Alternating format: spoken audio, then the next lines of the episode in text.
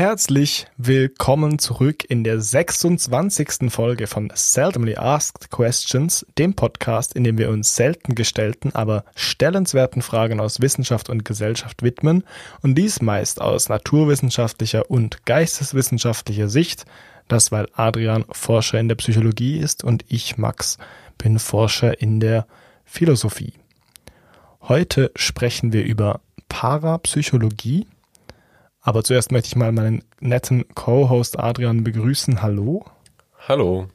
Und noch die Seldomly Asked Unrelated Question ansprechen, die wir immer noch diskutieren, bevor wir ins eigentliche Thema reinstarten. Und die habe ich mitgebracht. Einfach weil es mich... Ist einfach weiter. weil ich auch diesen Monolog nicht unterbrechen möchte. Gut. Es ist, was ist das dörflichste oder dörfischste das hört sich mega nach Dörfisch an, fällt mir gerade auf. Was du je getan hast. Also du meinst so die typischste Dorferfahrung, die ich gemacht habe? Genau. Also ich, ich war mal beim Pfingstbaumpflanzen in einem Dorf in Norddeutschland. Ich glaube, das war so das Dörflichste, was ich gemacht habe im Leben. Da sind wir um 10 Uhr oder halb elf irgendwie, haben wir uns getroffen an einem Punkt im Dorf. Dann sind eben die irgendjemand hat halt immer einen Traktor dort und dann ist jemand mit einem Traktor mit zwei Wagen vorbeigekommen. Wir sind einfach alle auf die Wagen geklettert und dann in den Wald gefahren und haben dort Bäume geschlagen und sind dann zurückgefahren ins Dorf und haben die Bäume vor jedem Haus aufgestellt des Dorfs und dann gesungen und getrunken. Das ist der Pfingstbaumpflanzen. Ich hätte es doch einfach sagen können, singen und trinken. Ja. Das reicht auch. Aber du bist, du bist ja nicht wirklich auf dem Dorf aufgewachsen, oder doch? Nein, nein, ich war da nur zu Gast. Also ich bin ein typisches äh, Millennial-Suburb-Kind. Ah ja, aber das ist gut, weil das, ich glaube, das öffnet dir den Blick noch mehr dafür, was richtig, was richtig dorfhaft ist. Ich finde immer noch nicht das richtige Adjektiv. Ja. Dörflich? Das mit, Dem Dörf, das mit dem Dörfisch ist mir erst gerade vorher aufgefallen. Dorfistisch. Dör, Dörfistische. Ich glaube, dörflich ist schon okay. Na gut. Was war denn das Dörflichste, was du gemacht hast? Kannst du ja, meine Erfahrung ich, im, Im Gegensatz zu dir bin ich tatsächlich so mehr oder weniger auf dem Dorf aufgewachsen. Eigentlich ist das das, Dor das Dorfischste, Dörfischste, Dörflichste. Nein, dass, dass das Dorf, in dem ich aufgewachsen bin, offiziell eine Stadt war, weil die im Mittelalter mal eine Stadtmauer hatten ah. und so mega dran festgehalten haben. Ja, das ist immer gut. Und so gesagt haben, nein, das kommt bei uns nicht auf die Einwohnerzahl an, das spielt nur eine Rolle, ob man eine Stadtmauer hatte. Genau. Ich weiß nicht, wie viele Meter von dieser Stadtmauer noch stehen, auf jeden Fall noch ein paar. Kommt nicht auf die Größe an, sondern so, wie du es einsetzt. So wie es im Mittelalter also war. Auf die Technik. das war ziemlich dumm. Aber schon viel so, also jugendlicher Unsinn fällt mir ein. Das erste, was mir tatsächlich eingefallen ist, so im ähm, Freibad einbrechen oder so. Hm. Oder was heißt einbrechen? Über den Zaun steigen. Genau. Einbrechen fühlt sich so ein bisschen zu hoch gegriffen an. Es hört sich vor allem so kriminell an und ich will die Podcasts keine Dinge nennen, die vielleicht noch nicht verjährt sind. Stehen hohe, hohe Strafen drauf hier. Hört ihr das? Mein Mord wird nie gestanden hier. Ja, ja. Ja, ich, ich bin auch mal eingestiegen in der Badeanstalt. Eingestiegen ist so ein gutes deutsches Wort. Das ja. ist so ein Euphemismus. Aber es war halt wirklich auch nicht einbrechen, weil die Person, die die dieses Schwimmbad verwaltet hat quasi. Es gab mehrere Personen, die einen Schlüssel hatten zu dem Schwimmbad und der ging dann immer so rum. Ich glaube, es gab dann immer verschiedene Leute im Dorf. Es war übrigens das gleiche Dorf, wo auch das Pfingstbaumpflanzen war. Ah, du hast dich da doch oft rumgetrieben, oder war das am ja. gleichen Tag? Nein, nein, es war ein anderer Tag. Aber da gab es eben verschiedene Personen, die das dann gemacht haben, die so Bademeister gemacht haben. Es war auch wirklich so vielleicht fünf mal zehn Meter oder so. Also es war wirklich kein großes Schwimmbad und ja, da hat dann eine Person einfach während einer Party, die war auf diesem Dorf, den Schlüssel geholt und dann sind wir alle in die Badeanstalt gegangen.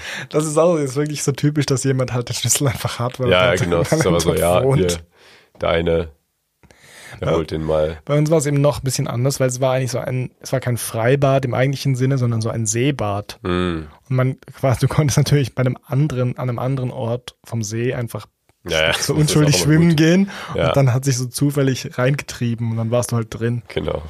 Und es fällt halt überhaupt nicht auf, wenn so Jugendliche mit so ihren so Turnbeuteln über dem Kopf schwimmen, weil da die trockenen Handtücher drin sind und so. Ja. Heutzutage hast du auch diese, diese Rucksäcke, die du einfach so falten kannst und dann sind sie wasserdicht versiegelt.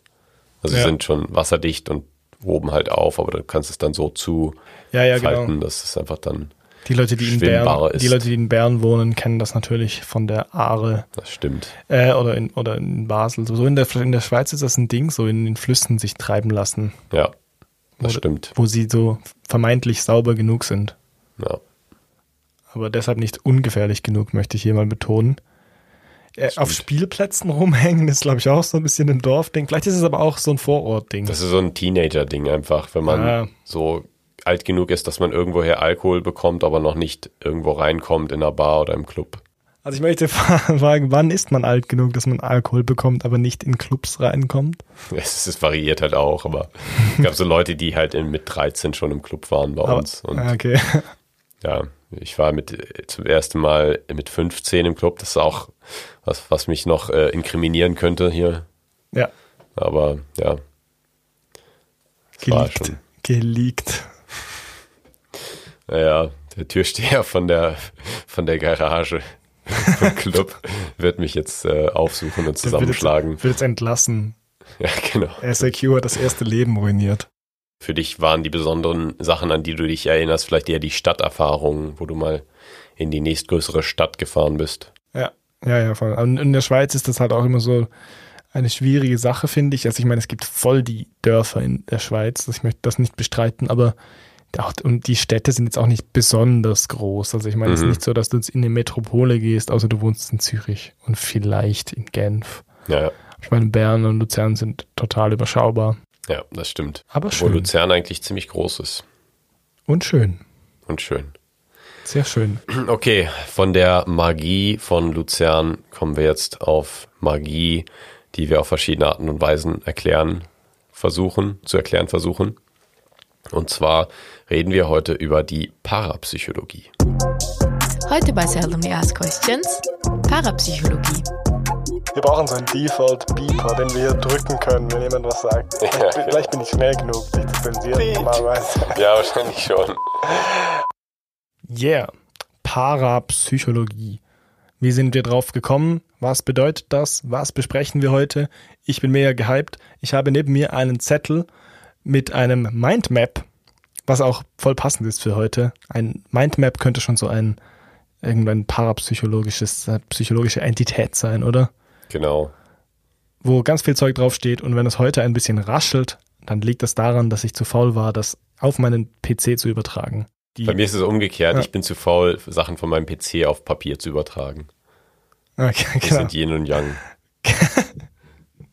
Genau. Ähm, Parapsychologie ist die Nebenwissenschaft von der Psychologie. Also para ist altgriechisch und heißt neben in diesem Fall. Nicht immer, aber hier heißt es neben oder so quasi parallel.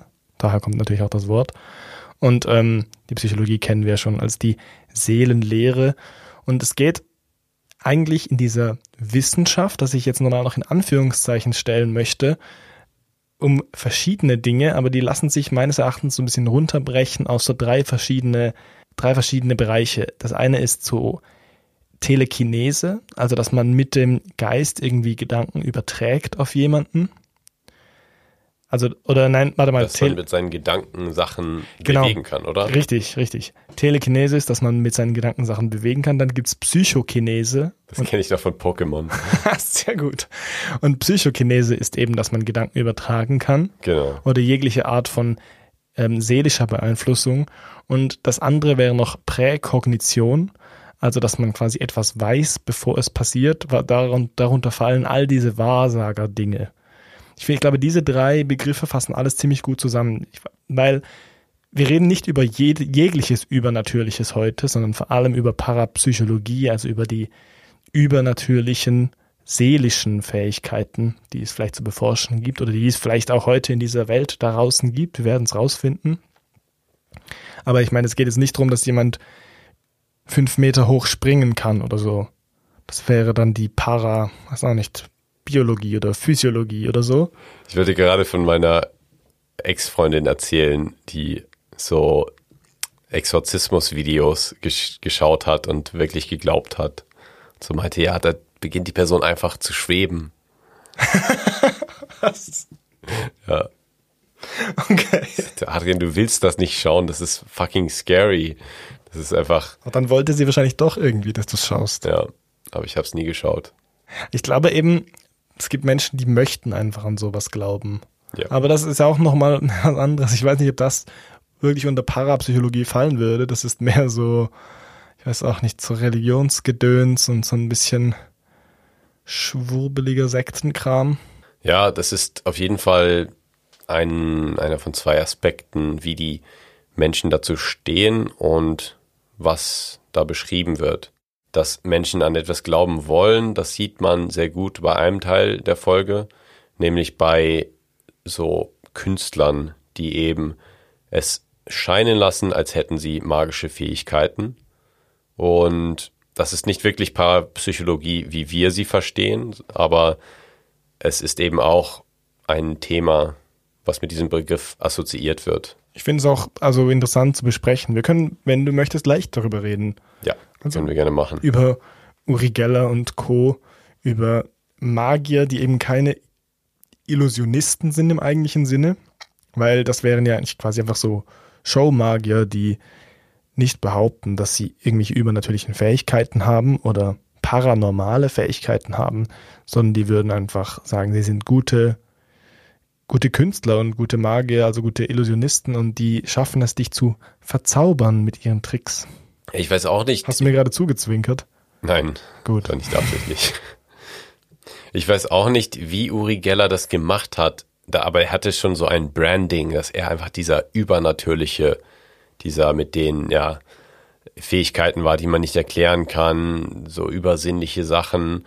Und eigentlich ist das ja schon das Ding bei allen Magiern, aber das wird halt nicht so explizit gemacht. Viele machen das eher mit so einem Augen, Augenzwinkern, dass sie eben sagen, ja, hey, schaut mal, was ich alles für faszinierende Sachen kann, aber sie sagen nicht explizit, ja, das kommt, weil ich über, ähm, über menschliche Fähigkeiten habe, sondern sie sagen einfach nichts und äh, zwinkern dann mit dem Auge und lassen dich selbst deine, also deine So Erklärung schaffen dafür. Genau. was, was man bei Uri Geller, für die, die ihn nicht kennen, sagen muss, er wurde vor allem bekannt, weil er so mit Gedanken vermeintlich Löffel verbogen hat oder so Kellen aus der Küche. Sehr viel Küchenmaterial hat er verbogen. Ab und zu auch mal Schlüssel. Flashback, letzte Folge. Ja. Das ist deshalb sind Schlüssel unnötig, wegen den Uri Gellers dieser Welt. Und ähm, er hat sich quasi so dargestellt, als könnte er mit seinem Geist so Metall beeinflussen. Ja. Also er war nicht der, der moderne Magneto. Und die Idee von dem Ganzen war natürlich eben Telekinese. Also die parapsychologische Überlegung dahinter ist, dass er Telekinese konnte oder kann. Ich denke, der Mann lebt noch. Ja, ich glaube schon. Aber er hat ein bisschen an Ansehen verloren, nämlich durch James Randi, der sich die Mühe gemacht hat, ihn zu entlarven. Genau, von James Randi habe ich zum ersten Mal in einem äh, Buch gelesen, was ich für das Studium in der Psychologie gelesen habe. Da auch die andere Studie oder die große Studie, die wir heute besprechen werden zur Parapsychologie, die habe ich auch in diesem, ich glaube, es war so ein Introduction to Psychology Kurs äh, gelernt oder ge gelesen. Da gab es nämlich ein sehr gutes Buch über Wissenschaftsmethodik, über eben das Design von Studien, wie man Studien machen müsste, aber auch so über die Konzepte dahinter, wie man eben Wissen generiert. Und da gab es eben diesen James Randi auch äh, gerne mal als Anekdote, weil dieser James Randi hat so Magier oder Scharlatane eben ja bloßgestellt, indem er äh, ja Logik oder wissenschaftliche Erklärungsansätze verwendet hat, um eben zu enttarnen, was Menschen da machen, die vorgeben, über natürliche Fähigkeiten zu haben. Genau, James Randi hat über eine lange Zeit eine Show betrieben, wo man sich bewerben konnte, wenn man behauptet hat, dass man übernatürliche Fähigkeiten hat. Und dann konnte man die dort vor einer Jury zur Schau stellen, wo Randy selbst auch in der Jury saß. Und da war es dann üblich, dass dann die Jury sich be ähm, beraten hat und nachher bestimmt hat, ob die Person übernatürliche Fähigkeiten äh, zur Schau gestellt hat oder nicht. Und wenn das der Fall gewesen wäre, hätte man, ich glaube, am Anfang 100.000 Dollar gekriegt. Am Schluss war es, glaube ich, fast eine Million. The One Million Dollar Challenge war das wahrscheinlich. Genau, am Schluss war es, war es dann mehr Geld. Da gab es dann verschiedene, die sich beworben haben und zeigen wollten, dass sie eben Fähigkeiten haben, die über das normale physische und psychische hinausgehen. Das hat aber natürlich nie jemand geschafft. Uri Geller war da nie dabei, aber ähm, James Randi hat ihn sonst mal herausgefordert. Da können wir nachher noch drauf eingehen. Ein gutes Beispiel finde ich, also eines der besten Beispiele finde ich, da war mal so ein Typ in der Show, der zeigen wollte, dass er mit Gedanken Seiten umblättern kann von einem Buch. Hast du das schon mal gesehen? Nein. Muss man gesehen haben. Der sieht auch ziemlich witzig aus, der Dude. Der hat, äh, hatte so ein riesiges Buch dabei und ähm, hat eben behauptet, dass er so mit Gedanken, also mit Telekinese die Seiten bewegen kann und umblättern kann.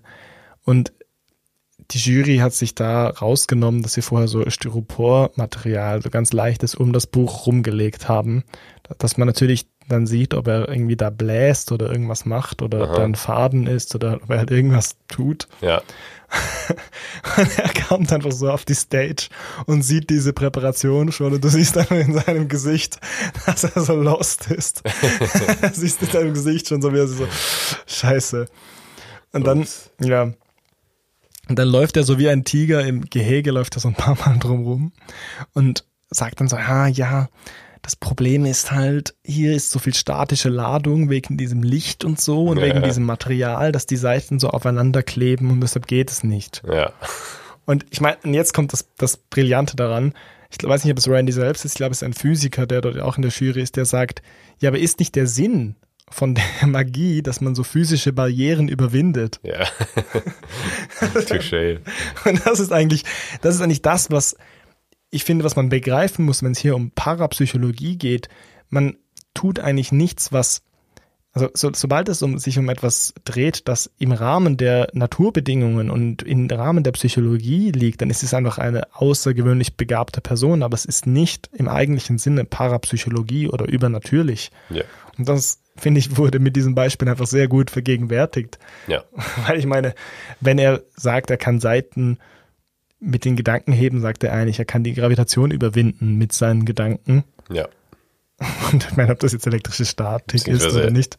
Er kann mit Sachen, die in seinem Gehirn passieren, dann physik physikalische Reize erzeugen, die das die Seiten umdrehen, obwohl. Genau. Also ich meine, seine Antwort hätte sein können, ja, aber meine Fähigkeiten betreffen nur die Gravitation und keine anderen elektromagnetischen Kräfte. Ja, das also, sagen können. Das ist natürlich absoluter Schwachsinn. Das bringt uns aber schon auf die große Kontroverse dieser Folge heute, dass man ja mit wissenschaftlichen Methoden etwas zu erforschen versucht, was es eigentlich, was eigentlich nicht mit dem wissenschaftlichen Weltbild oder Erklärungsansatz vereinbar ist.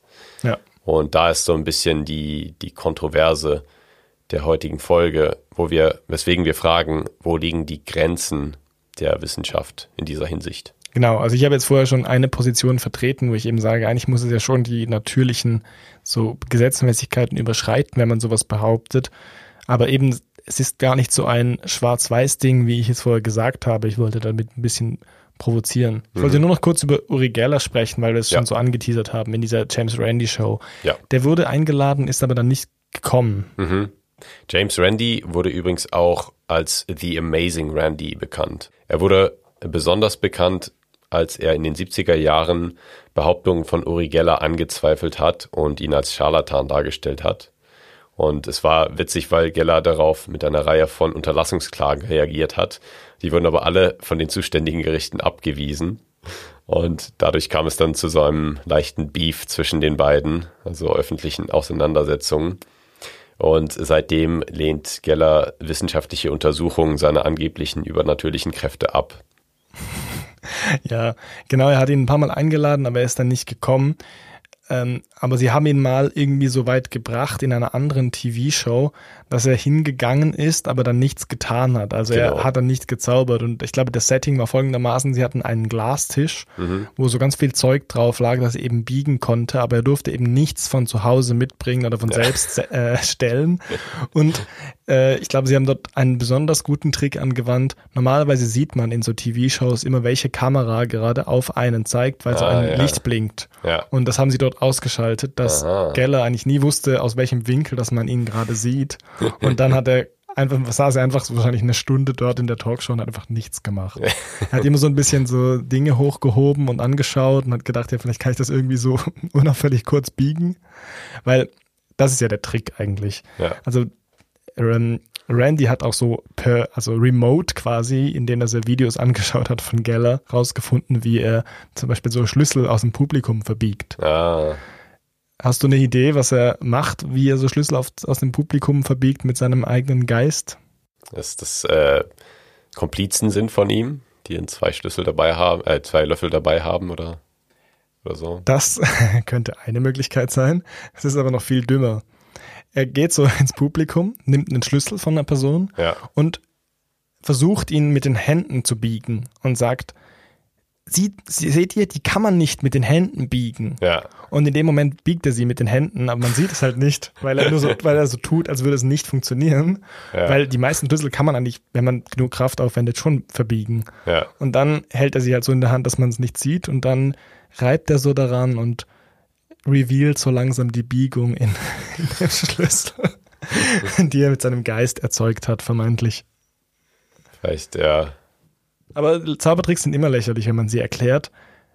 Nur ist es Scharlatanerei, wenn man halt dafür Geld abzockt von Leuten und sie verarscht. Ja, wenn man äh, also bewusst lügt und eben die, den Leuten zu glauben gibt, dass es da wirklich Übernatürliches gibt, was da abläuft. Genau, da gab es auch so Fälle, wo so jemand so äh, Krankheiten aus dem Publikum erraten hat oder so ein, ein vermeintlicher Magier und den Leuten so Background-Infos gegeben hat zu ihrer mhm. Familie und sich so als Heiler dargestellt hat. Und es war eigentlich so, dass er über so einen Radiofunk-Knopf in seinem Ohr von seiner Frau so Infos zu den Leuten eingespeist gekriegt hat, die sie halt im Vorfeld recherchiert hatten. Ja. Genau, das sind die Lügner der Gesellschaft. Aber es gibt ja auch wissenschaftliche Forschung zu Parapsychologie. Also das ist jetzt die eine sehr unwissenschaftliche Seite. Und du hast vorher ein Paper erwähnt, über das wir sprechen noch möchten. Das ist die wissenschaftliche Seite. Genau, und zwar kann man natürlich wissenschaftlich versuchen zu erklären, was da vor sich geht, wenn vermeintlich übernatürliche Sachen passieren. Aber wie wir auch nach anderen Phänomenen suchen, wie wir explorieren mit der Wissenschaft, um bestimmte Zusammenhänge zu finden, kann man auch nach imaginären oder vielleicht auch nicht imaginären ähm, Phänomenen suchen, die man unter Parapsychologie einordnen würde. Und da gibt es eben eine Studie von Daryl Bam aus dem Jahre 2011, glaube ich. Also ich weiß nicht genau, ob sie 2011, ob das da die erste war oder ob er vorher schon mal so eine ähnliche Studie gemacht hatte. Weil 2011 war ein Artikel, in dem er von neun Studien berichtet hat, die er durchgeführt hat. Und da gab es dann in acht dieser Studien Evidenz für so ein Phänomen, was er Präkognition genannt hat oder auch Psi. In diesen Studien ging es eben darum, dass Studienteilnehmer so einen, ein sich später zeigendes Bild anscheinend schon wussten, also kannten. Es ging, es, man kann auch sagen, dass es darum ging, dass sie es erraten sollten. Aber die Resultate haben eben gezeigt, dass sie es nicht einfach nur zufällig geraten haben, sondern besser als der Zufall waren. Das heißt, sie haben häufiger als erwartet vorhergesagt, welches Bild gezeigt werden würde. Das hat Daryl Bam eben erklärt mit dieser Präkognition, dass man irgendwoher schon weiß, welches Bild gezeigt wird. Also es würde eigentlich für eine Rücks Rückwärtskausalität sprechen, also dass der Effekt Einfluss auf die Ursache hat. Genau. Also der Versuchsaufbau, um das noch genauer zu erklären, war folgendermaßen. Es stand dort ein Computer und die Probandinnen mussten sich festlegen darauf, ob als nächstes ein erregendes oder ein neutrales Bild kommt. Und dann hat der Computer also mit echtem Zufall, also mit einem echten Zufallsgenerator berechnet, ob ein erregendes oder ein nicht erregendes Bild kommt. Und die Probandinnen waren über den Zufall hinaus erfolgreich damit. Also es nicht, es war also nicht eine Effektstärke, die ähm, darauf schließen lässt, dass das jeder kann, sondern es war einfach ein bisschen besser als 50 Prozent genau. Wahrscheinlichkeit. Also Effektstärke, darüber reden wir nachher auch noch. Das ist ein Maß der praktischen Signifikanz, denn man hat ja in der wissenschaftlichen, also in der Psychologie hat man sehr häufig die statistische Signifikanz, die man errechnet, weil man mit quantitativen Methoden arbeitet, wo man eben Daten, also Zahlenwerte misst und dann vergleicht miteinander. Und hier, man kann zum Beispiel sagen, wenn man zwei Möglichkeiten hat und einfach rät, dann hat man eine Chance von 50 Prozent, dass man richtig liegt. Und da kann man dann mit statistischen Methoden die statistische Signifikanz äh, eines Resultats errechnen, aber auch eben die Effektstärke oder die praktische Signifikanz. Das ist ein großes Thema in der Psychologie, wo wir jetzt heute nicht so sehr drauf eingehen werden, aber ähm, ja, es zeigte sich eben in diesen Resultaten, auch weil es acht Studien waren äh, von diesen neun Studien in Serie, dass eigentlich die Teilnehmer zu häufig oder die Teilnehmerinnen zu häufig eben richtig geraten hatten. Und daraus hat eben Darrell Bem geschlossen, dass es nicht nur geraten war, sondern dass es da irgendeine Rückwärtskausalität gegeben hatte oder eine Vorkognition, also eine Präkognition, wo die Teilnehmerinnen schon wussten, was passiert, bevor es überhaupt entschieden war. Genau, also das ist eigentlich ein spektakuläres Ergebnis, weil das würde die Naturgesetze völlig auf den Kopf stellen. Es würde eigentlich heißen, dass wir schon eine Vorahnung haben. Und ich finde, es spricht so gut die Intuition von vielen Menschen an, dass man so schon ein Bauchgefühl hat, was passieren wird. Es ist auch sehr witzig, weil ich jetzt merke, wie ich darüber nochmal nachdenke. Damals, als ich ein kleiner junger Bachelorstudent war, da war das faszinierend für mich und ich wusste gar nicht, was ich davon denken soll.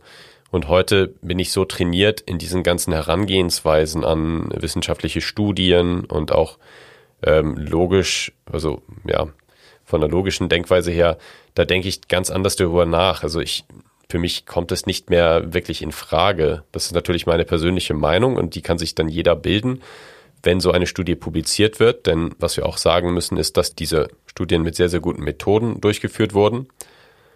Aber trotzdem ist es für mich nicht mehr wirklich eine Option, dass das wirklich so ein übernatürliches Phänomen ist. Und ja, also ich muss sagen, mir ist es untergekommen, weil es nämlich in einem Buch stand zu äh, Pseudowissenschaft in der Psychologie. Also jetzt, das ist eine gute Unterscheidung, finde ich. Es geht nicht hier um Pseudowissenschaft, sondern wir reden über Parawissenschaft. Genau. Und das kam in einem Buch zur Pseudowissenschaft in der äh, Psychologie, das die Wissenschaftlichkeit der psychologischen Herangehensweise generell in Frage stellt. Und dieses äh, BEM-Experiment war quasi ein Beispiel dafür. Also das sagt, es hat eigentlich mega gute wissenschaftliche Standards, die dort angewandt wurden, oder zumindest die normalen Standards der Psychologie, und trotzdem hat es ein absurdes Ergebnis produziert. Also ich glaube, Daryl Bam ist nicht mega zufrieden damit, dass es als so ein Beispiel ge genommen wird, denn ich glaube, er forscht viel im Bereich Parapsychologie, aber eigentlich auch ein gutes Beispiel dafür. Also man zeigt damit mehr, vielleicht stimmen unsere wissenschaftlichen Standards nicht zu 100 Prozent. Ja, also ich, ich kenne ihn nicht genau. Ich habe mich immer gefragt, was er da wirklich zu denkt. Ob er da wirklich daran glaubt, an die Präkognition oder ob er einfach dachte, das ist ein genialer Weg, Menschen zu zeigen, dass es mit der wissenschaftlichen Methodik einige Schwächen oder in der wissenschaftlichen Methodik einige Schwächen gibt in der Psychologie. Aber es ist schon eine, ja, ein sehr sensationeller Fund, den er da gemacht hat. Es ist also, zumindest ist es so, dass man ihm selbst keine Fehler unterstellen kann. Also es wurde oft versucht, zu zeigen, dass vielleicht irgendwelche Probleme gab. Zum Beispiel eben, dass es keinen echten Zufallsgenerator gab in diesem Computer und dass die Menschen halt einfach gut waren in diesem, darin diese Algorithmen des Zufalls, also des vermeintlichen Zufalls zu erkennen. Mhm. Aber es wurde anscheinend doch ein, ein guter Zufallsgenerator verwendet und es wäre eigentlich nicht möglich gewesen. Oder so andere Unterstellungen, die es dann gab. Vielleicht zum Beispiel so, manchmal gibt es auch Versuchsleitereffekte, Zum Beispiel, dass es nicht richtig verblindet ist und der Versuchsleiter ist dabei und gibt irgendwelche unbewussten Zeichen, was jetzt als nächstes kommt, was in diesem Fall ja gar nicht geht, weil der das ja selber auch nicht wusste. Ja, genau. Also es war schon ein sehr methodisch gutes Experiment oder es waren sehr gute Experimente, methodisch gesehen. Und da kommen wir dann eben schon in diese Diskussion. Also man kann diese Studien nehmen und es, man kann natürlich in zwei Richtungen gehen. Wenn man ein nicht sehr wissenschaftlich fundiertes Weltbild hat, könnte man auch sagen, ja, hier ist es, die Wissenschaft sagt, es gibt Präkognition, das heißt, man sollte da ein bisschen vorsichtiger sein und es kann wirklich gut sein, dass es so übernatürliche Phänomene gibt und vielleicht hat die Wissenschaft nicht immer recht. Und dann gibt es die wissenschaftliche, äh, ja, die, die Menschen mit wissenschaftlicherem Weltbild, die dann sagen, okay, hier können wir etwas über die Methodik der Wissenschaft lernen, die vielleicht einige, ja, wo es ein bisschen Fehlerpotenzial gibt, aufgrund der Methodik selbst. Und was man auch nicht vernachlässigen darf, ist, dass es einfach dumme Zufälle gibt und manchmal hat man einfach eine Population, die zufälligerweise richtig rät und dann in einem sehr unwahrscheinlichen Fall halt in acht Experimenten, die man ja, durchführt. Genau.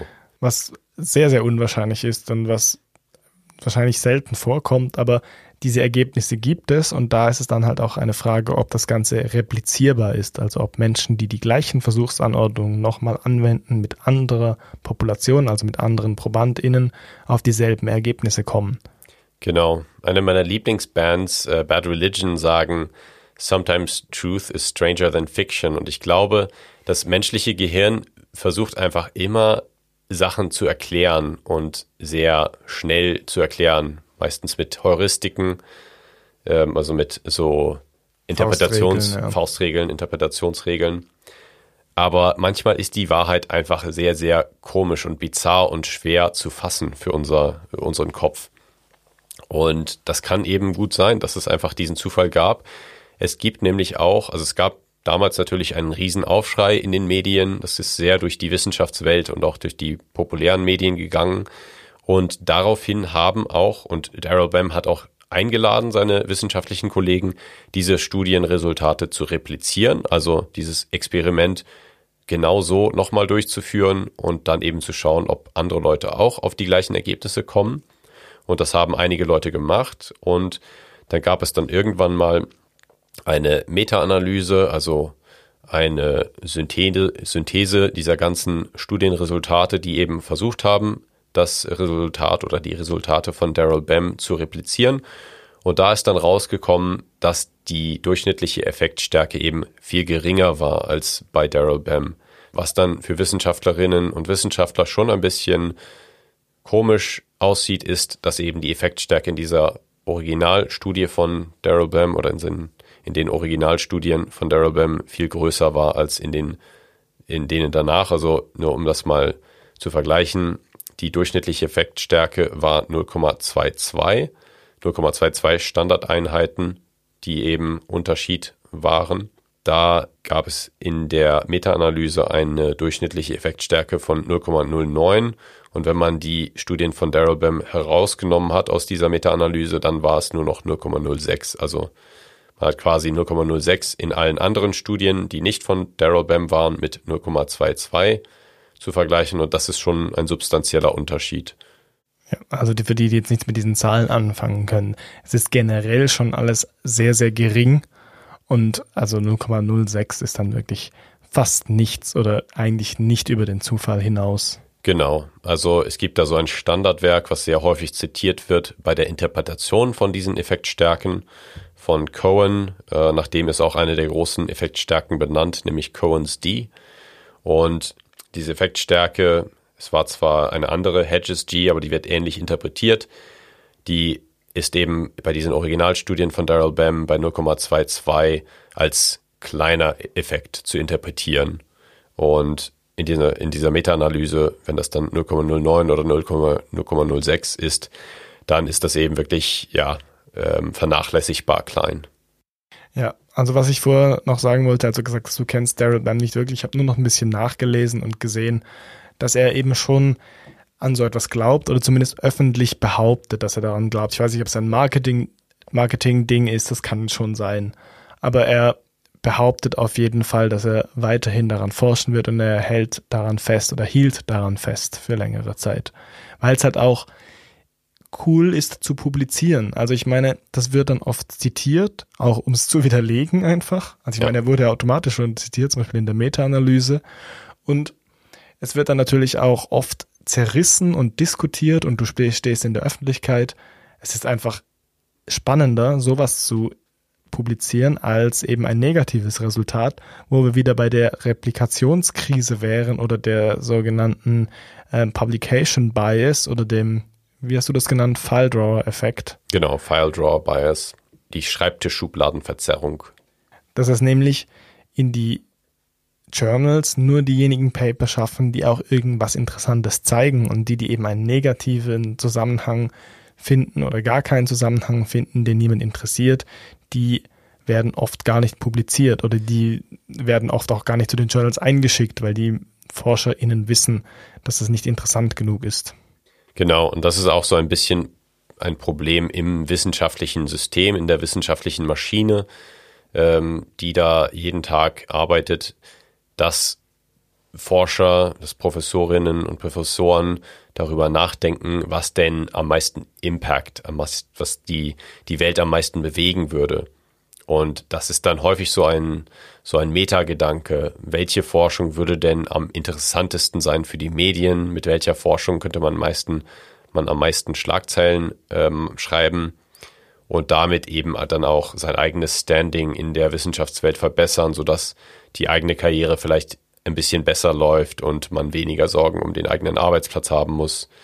Und da geht es dann nicht mehr wirklich darum, was ist wirklich wichtig zu erforschen in der Welt. Ich habe noch ein anderes Beispiel für Wissenschaftler, die sich mit Parapsychologie oder mit dem Übernatürlichen auseinandergesetzt haben. Ähm, der eine ist Carl Gustav Jung und der andere ist Wolfgang Pauli.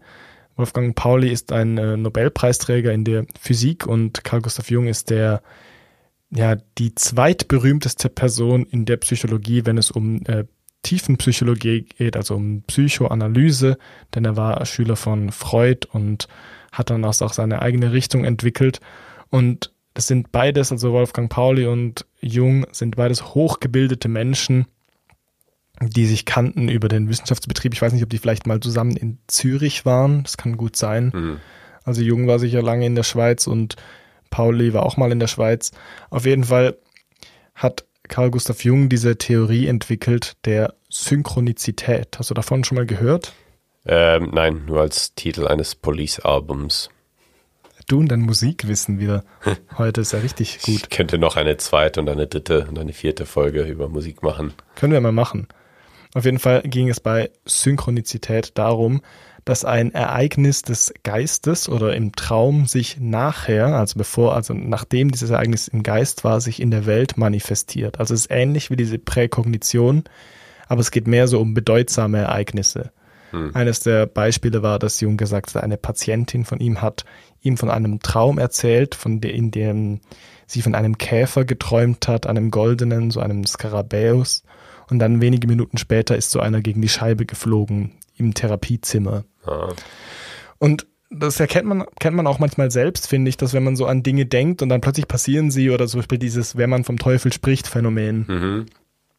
Ja, das ist auch so ein hartnäckiges Phänomen, ich glaube, wo Menschen auch gerne dran glauben, weil das hat sich bis heute gehalten. Es gibt immer, immer mal wieder Menschen, von denen ich höre, dass sie eben an dieses Manifesting glauben, dass die Macht des Manifestierens. Wenn man nur an etwas glaubt, dann wird das auch irgendwann ja. passieren. Und das kann man natürlich auch logisch erklären, denn wenn du deine Aufmerksamkeit auf etwas richtest, dann lernst du mehr darüber, dann gehst du vielleicht an Orte, wo das eher passiert und dann machst und du fällt dir einfach viel mehr auf. Genau.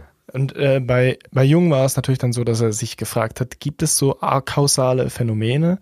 Und ich meine, er war ein hochgebildeter Mensch, hat sich das überlegt und hat trotzdem daran weitergeforscht, hat es nicht gleich verworfen. Und eigentlich braucht es in der Wissenschaft auch so Leute, die über die Grenzen von dem Bekannten hinausdenken, weil man natürlich entweder was über die Wissenschaft lernt oder im besten Fall über die Natur. Weil ich meine, was Wissenschaftler nicht beweisen wollen, ist, dass es etwas gibt, was über die Natur hinausgeht. Ich glaube, auch Daryl Bam würde wahrscheinlich eher sagen, ja, es gibt einfach Prinzipien der Natur, die wir noch nicht verstehen oder der Psyche, die wir noch nicht verstehen. Genau, und das ist auch so ein bisschen das Konundrum, kann man das sagen? Konundrum? Ich weiß nicht, was das bedeutet. Conundrum.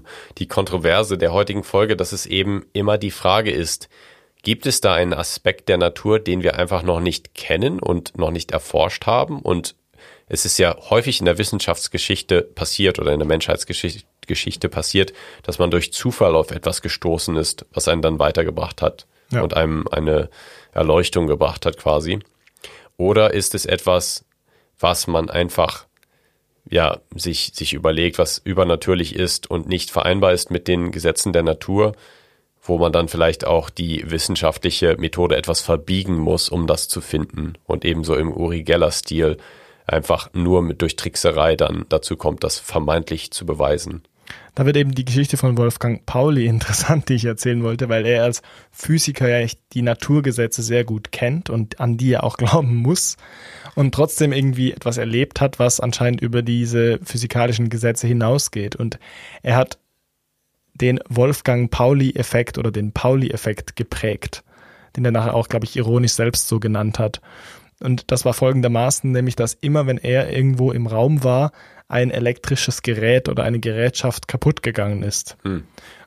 Und er hat das so ernst genommen, weil das anscheinend so häufig passiert ist, dass er mit äh, Carl Gustav Jung einen Briefwechsel äh, geschrieben hat, wo er darüber redet, diese Phänomene beschreibt. Und Jung war sehr interessiert daran, weil er eben an diesem Synchronizitätsprinzip gearbeitet hat. Und das halt sehr ähnlich ist, wenn natürlich Pauli schon mit der Erwartung, dass es bald was kaputt geht, in den Raum geht und das dann wirklich passiert, dass er eigentlich psychisch es vorher schon da war.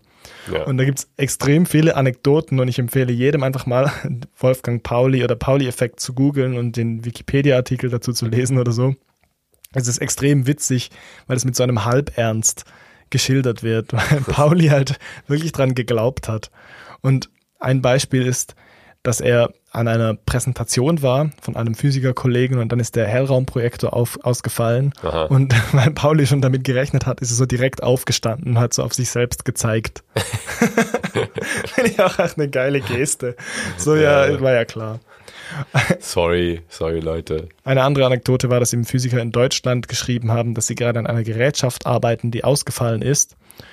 Und er nicht zugegen war. Also sie wollten wie so zeigen, siehst du, es passiert auch ohne dich. Ja. Dann ist aber im Nachhinein rausgekommen, dass Pauli mit dem Zug gerade in diesem Moment durch die Stadt gefahren ist, ja. weil er nämlich auf dem Weg nach Dänemark war. Also sie konnten so im Nachhinein doch noch verifizieren. Aber dann ist auch die Frage, wie, wie groß ist der Radius, in dem die Sachen kaputt gehen? Keine Ahnung, also sie haben schon sehr viel Interpretationstoleranz. Ja. Ein anderes, eine andere Anekdote, die mir fast am besten gefällt, ist, dass ihn andere Physikerkollegen reinlegen wollten, indem sie eine so herunterstürzende Lampe präpariert hatten. Also sie haben so eine Lampe präpariert, dass sie runterfällt, wenn Pauli den Raum betritt. Ja. Und dann ist aber ihre Apparatur, als er reingekommen ist, um das zu fingieren, kaputt gegangen und die Lampe oh. ist heil geblieben. Oh. also das ist so richtig anti. Also was ist jetzt passiert? Und es gibt noch extrem viele andere Beispiele, sind sehr lustig. Auch so Physikerkollegen, die ihn wirklich nicht ins Labor gelassen haben oder so oder nicht mit ihm arbeiten wollten. Und es hat ihn zeitlebens beschäftigt und ich wollte es eigentlich vor allem erzählen, weil wir da halt wieder drauf zurückkommen. Es gibt Leute, die wissenschaftlich arbeiten und das ernst nehmen. Mhm. Und ich wollte dich fragen, was du davon hältst. Also ich habe vorher schon gesagt, ich finde das eigentlich gut. Ja, also ich ähm, persönlich finde es auch gut, solche wissenschaftliche Forschung zu machen. Da kann man eben auch über die Grenzen der Wissenschaft reden. Und natürlich ist es so ein bisschen sketchy, wie ist der Artikel von Bam zum Beispiel damit startet, dass er so eine ähm, so eine übernatürliche oder außer, außerphysikalische Energie hypothetisiert, die er Psi nennt, also diese Präkognition beschreibt er und es fängt eigentlich damit an, aber es ist schon der Anfangspunkt ist komplett außerhalb aller wissenschaftlichen Arbeiten, die vorher so passiert sind. Das heißt, es ist nicht unbedingt vereinbar, diese Anfangsprämisse, dass da etwas ist, was man erforschen kann, was aber nicht vereinbar ist mit dem Rest der Wissenschaft. Das ist schon eine sehr schwierige Prämisse, weil man in der Wissenschaft eigentlich immer kumulativ auf dem Wissen aufbaut, was vorher schon erarbeitet wurde. Ja. Und natürlich ist es ein bisschen paradox, weil man will nicht immer das Gleiche erforschen und das Gleiche finden, aber man baut schon immer darauf auf, was man mit wissenschaftlicher Methodik vorher in der Geschichte erarbeitet hat. Was zumindest gut ist an dem Ganzen ist, dass er eine Hypothese hat, die falsifizierbar ist. Also man kann das Ganze widerlegen, indem man den Versuch zumindest repliziert und zeigt, dass es nicht funktioniert. Und er hat irgendwie eine Entität geschaffen, die zwar zu widerlegen an sich schwer ist, aber man hat einen Versuchsaufbau, den man nochmal machen kann. Und das ist wenigstens Teil der Wissenschaftlichkeit, was Pseudowissenschaften oft so charakterisiert ist, dass sie so Ad-hoc-Hypothesen machen. Nämlich, dass man einfach so weitere Hypothesen hinzufügt, einfach um seine eigentlich schon widerlegte Hypothese zu erhalten. Und ich muss sagen, da kann man auch ein bisschen kritisch sein mit sich selbst und sagen, das passiert auch in der, in der psychologischen Wissenschaft manchmal. Da gibt es dann eine vermeintliche Theorie in der Psychologie und dann gibt es einen anderen Artikel, eine andere Studie, die das widerlegt und dann schreiben die Autoren der Theorie eben die Theorie ein bisschen um und sagen, okay, da musste man dran arbeiten, aber wir haben das jetzt nochmal genauer spezifiziert und deswegen ist es jetzt so, dass die Theorie das mit einbezieht und die Theorie lebt weiter, obwohl sie eigentlich falsifiziert wurde. Das ist so ein bisschen, ja, da muss man dann ehrlich mit sich sein und sagen, okay, oder es ist aber auch eine schwierige Frage zu sagen, wo ist dann die Grenze, wo ist die Theorie tot und wo ist die Theorie einfach nur verbessert worden und präzisiert worden, denn beides ist eine Möglichkeit. Ja, also denkst du, Bam wollte mit diesem Psi eine übernatürliche Instanz irgendwie beweisen? Das ist halt paradox, weil du Du benutzt ja wissenschaftliche Methoden, die auf den Naturgesetzen basieren, nämlich zum Beispiel Kausalität. Also auch wenn du was statistisch errechnest und so, musst du eigentlich an Kausalität glauben, an, dieses, an diese Gesetzmäßigkeit. Also logisch kann man eigentlich schon nur darauf schließen, dass das alles ein riesiger Zufall war. Denn man kann es mit den bisherigen wissenschaftlichen Methoden oder Theorien einfach nicht erklären. Und man macht das in der Wissenschaft eigentlich nicht, dass man sagt, ja, ich habe mir da was überlegt, ich habe da eine Idee, dass es diese übernatürliche äh, Energie gibt, die nicht bisher wissenschaftlich äh, erklärt wurde. Und jetzt erforsche ich sie aber mit den wissenschaftlichen Methoden, die zu all diesen Ergebnissen in der Geschichte geführt haben, die uns eigentlich glauben lassen, dass es sowas nicht gibt. Die geringe Effektstärke, die da bei dieser Studie von BEM ja auch ähm, gezeigt wurde, also da war, war der Effekt ja auch nicht besonders groß, kann natürlich so erklärt werden, dass man sagt, nicht alle Individuen in dieser ähm, Studie hatten diese Fähigkeit, sondern nur gewisse konnten das sehr, sehr gut und man hat natürlich dann so einzelne Untersuchungen gemacht und es kam tatsächlich raus, dass gewisse Menschen besonders gut waren und andere eben nicht. Und normalerweise geht man halt davon aus, dass auch jemand einfach besonders schlecht ist, also viel schlechter aus als der Zufall und sich das dann ausgleicht. Genau. Es gibt halt auch andere Studien, wo solche Effekte manchmal haben. Zum Beispiel, dass Menschen überdurchschnittlich gut sind im Raten und das liegt dann oft, wenn man das genauer anschaut, eben daran, dass diese Menschen wirklich eine quasi übernormale Fähigkeit haben, aber nicht eine übernatürliche, sondern die sind einfach sehr, sehr gut Muster zu erkennen und die bemerken zum Beispiel, wenn ein Algorithmus gewissen Zufallsregeln bevor erfolgt und die merken das vielleicht bewusst, aber sie merken es unbewusst und sie haben dann so ein Bauchgefühl oder eine Vorahnung, welche Zahl als nächstes kommt zum Beispiel. Und die sind einfach sehr, sehr gut in dem. Und die Frage ist, ist das auch dann Parapsychologie, wenn Leute einfach übernormal gut sind? Das hört sich an wie so ein Jugendwort. Übernormal. Übernormal, Alter. Übernormal. Der, der, der Typ ist Loki übernormal. Das kann schon gut sein, dass gerade in diesen Studienpopulationen wie äh, zum Beispiel Bachelorstudenten, die ja sehr häufig verwendet werden als Studienteilnehmerinnen und Studienteilnehmer, dass die eben dann auch so ein besonderes äh, Gespür dafür haben, weil sie eben auch so Themen wie Zufall und äh, statistische Methoden selbst dann gerade lernen und so auch sehr motiviert und interessiert sind häufig. Da kann das schon erklärt werden, dass die Population vielleicht einfach ein bisschen besser war.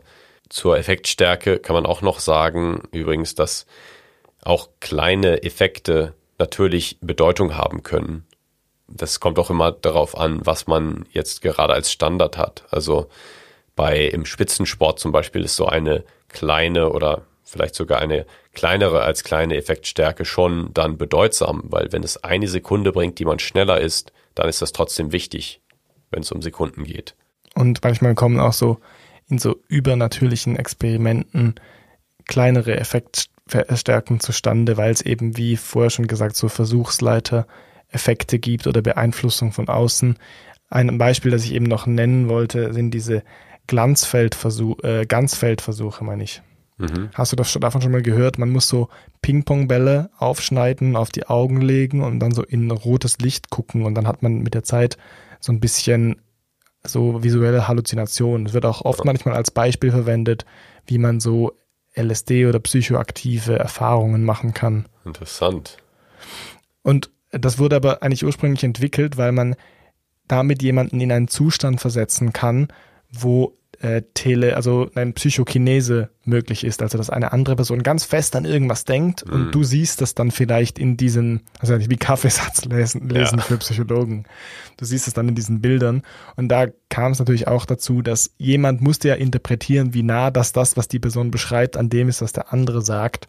Und wenn man natürlich will, dass man Effekte hat und sowas beweisen kann, dann interpretiert man halt eher auch mal, dass es stimmt oder dass das irgendwie schon eine Verwandtschaft hat.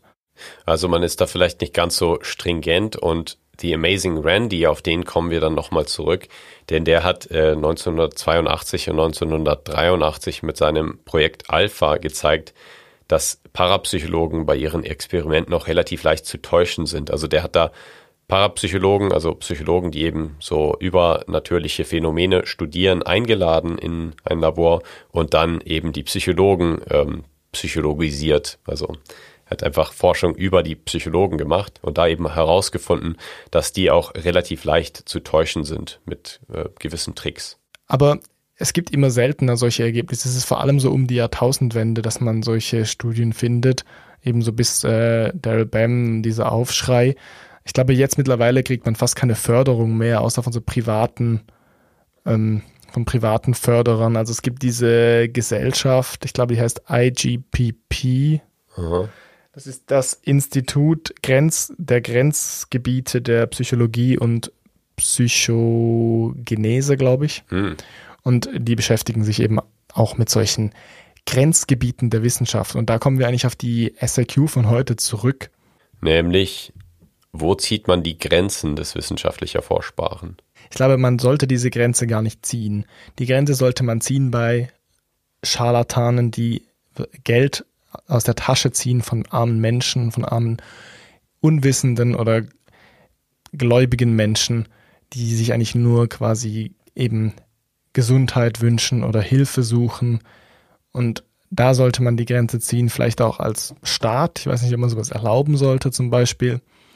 Aber was das Wissenschaftliche betrifft, finde ich es eigentlich witzig und auf eine Art auch gut, dass man ab und zu ein bisschen die Grenzen austestet und im besten Fall findet man halt raus, wie wir schon gesagt haben, dass die Methoden nicht immer perfekt sind. Ja, genau. Also ich denke auch, dass die, dass man da nichts verbieten sollte, denn die Wissenschaft profitiert auch von kritischem Denken und vom Infragestellen von Phänomenen. Ich denke nur, es ist also Daryl Bams Studien zum Beispiel waren sehr gut, weil sie auch eine Konversation gestartet haben und viele Menschen provoziert haben zu denken und äh, sich kritisch damit auseinanderzusetzen und eben auch dadurch ähm, mit dieser Methodologie oder mit der Methodik der psychologischen Forschung dann mal sich ein bisschen zu beschäftigen. Also da hat es schon einen positiven Effekt gehabt. Ich denke nur auch auf der Gegenseite, wenn jetzt alle das machen, dann ist es schon so, dass man vielleicht sich ein bisschen verrennt und nicht besonders viel Produktives mehr daraus bekommt. Ich wollte gerade vorher auch noch sagen, so man kann ja auch einfach mal die Psychologie erforschen. Ist ja nicht so, dass, dass man da alles wüsste. Genau. Das reicht eigentlich. Das Para wird gestrichen. Vor allem ist es ja auch so, wenn man rausfindet, dass gewisse Menschen so Fähigkeiten haben oder einen achten, siebten, neunten, je nachdem wie viel Sinne das es gibt, Sinn haben, ja dann ist es ja mega interessant und auch cool, aber das stürzt ja nicht alle Naturgesetze um. Man findet einfach raus, ah, wir haben, unsere Kognitionen sind manchmal besser. Zum Beispiel auch dieser Mythos von, wir brauchen nur zehn Prozent unseres Gehirnes oder so, wurde auch ein bisschen damit widerlegt mit ja. solcher Forschung, dass man halt gezeigt hat, nein, wir hätten nur 10% unseres Gehirnes, wenn wir nur 10% davon brauchen würden. Da können wir ja, gutes, können wir gute Memes draus machen diese Woche. ja, genau.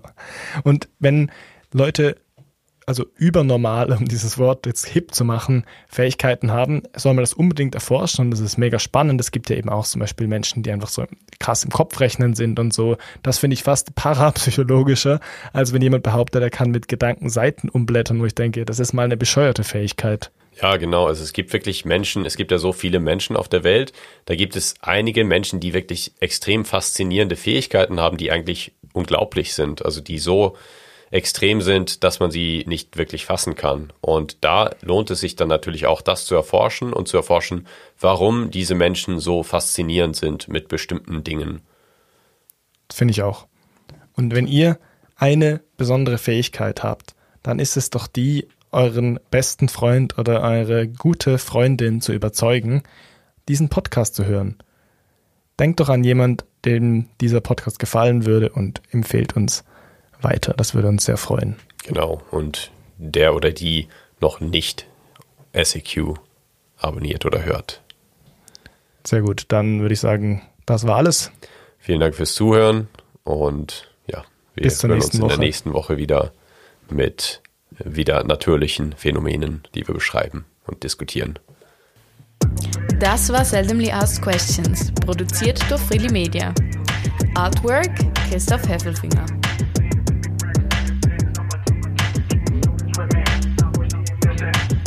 Musik Balance Cooper. Das ist das Geilste, das möchte ich noch erzählen. Vielleicht das ist ein gutes, gutes Snippet. Als Ja. wir beim Anfang aufgenommen haben, hat Adrian einfach mal während der Folge seine Brille unter den Kopfhörer vor, hervorgezogen und es hat einfach so ein Quietschgeräusch gemacht, das alles unterbrochen hat. Wir mussten eigentlich aufhören ab dann. Wir mussten aufhören, weil Max Lachkrämpfe bekam. Wir hätten, wir hätten ab dann schon aufhören sollen. Wir Genau. das ganze Projekt in den Müll schmeißen. Genau. einfach gleich so. Verdammt, Adrian! Scheiße, Mann. Scheiße, reiß dich zusammen. Alles umsonst gemacht.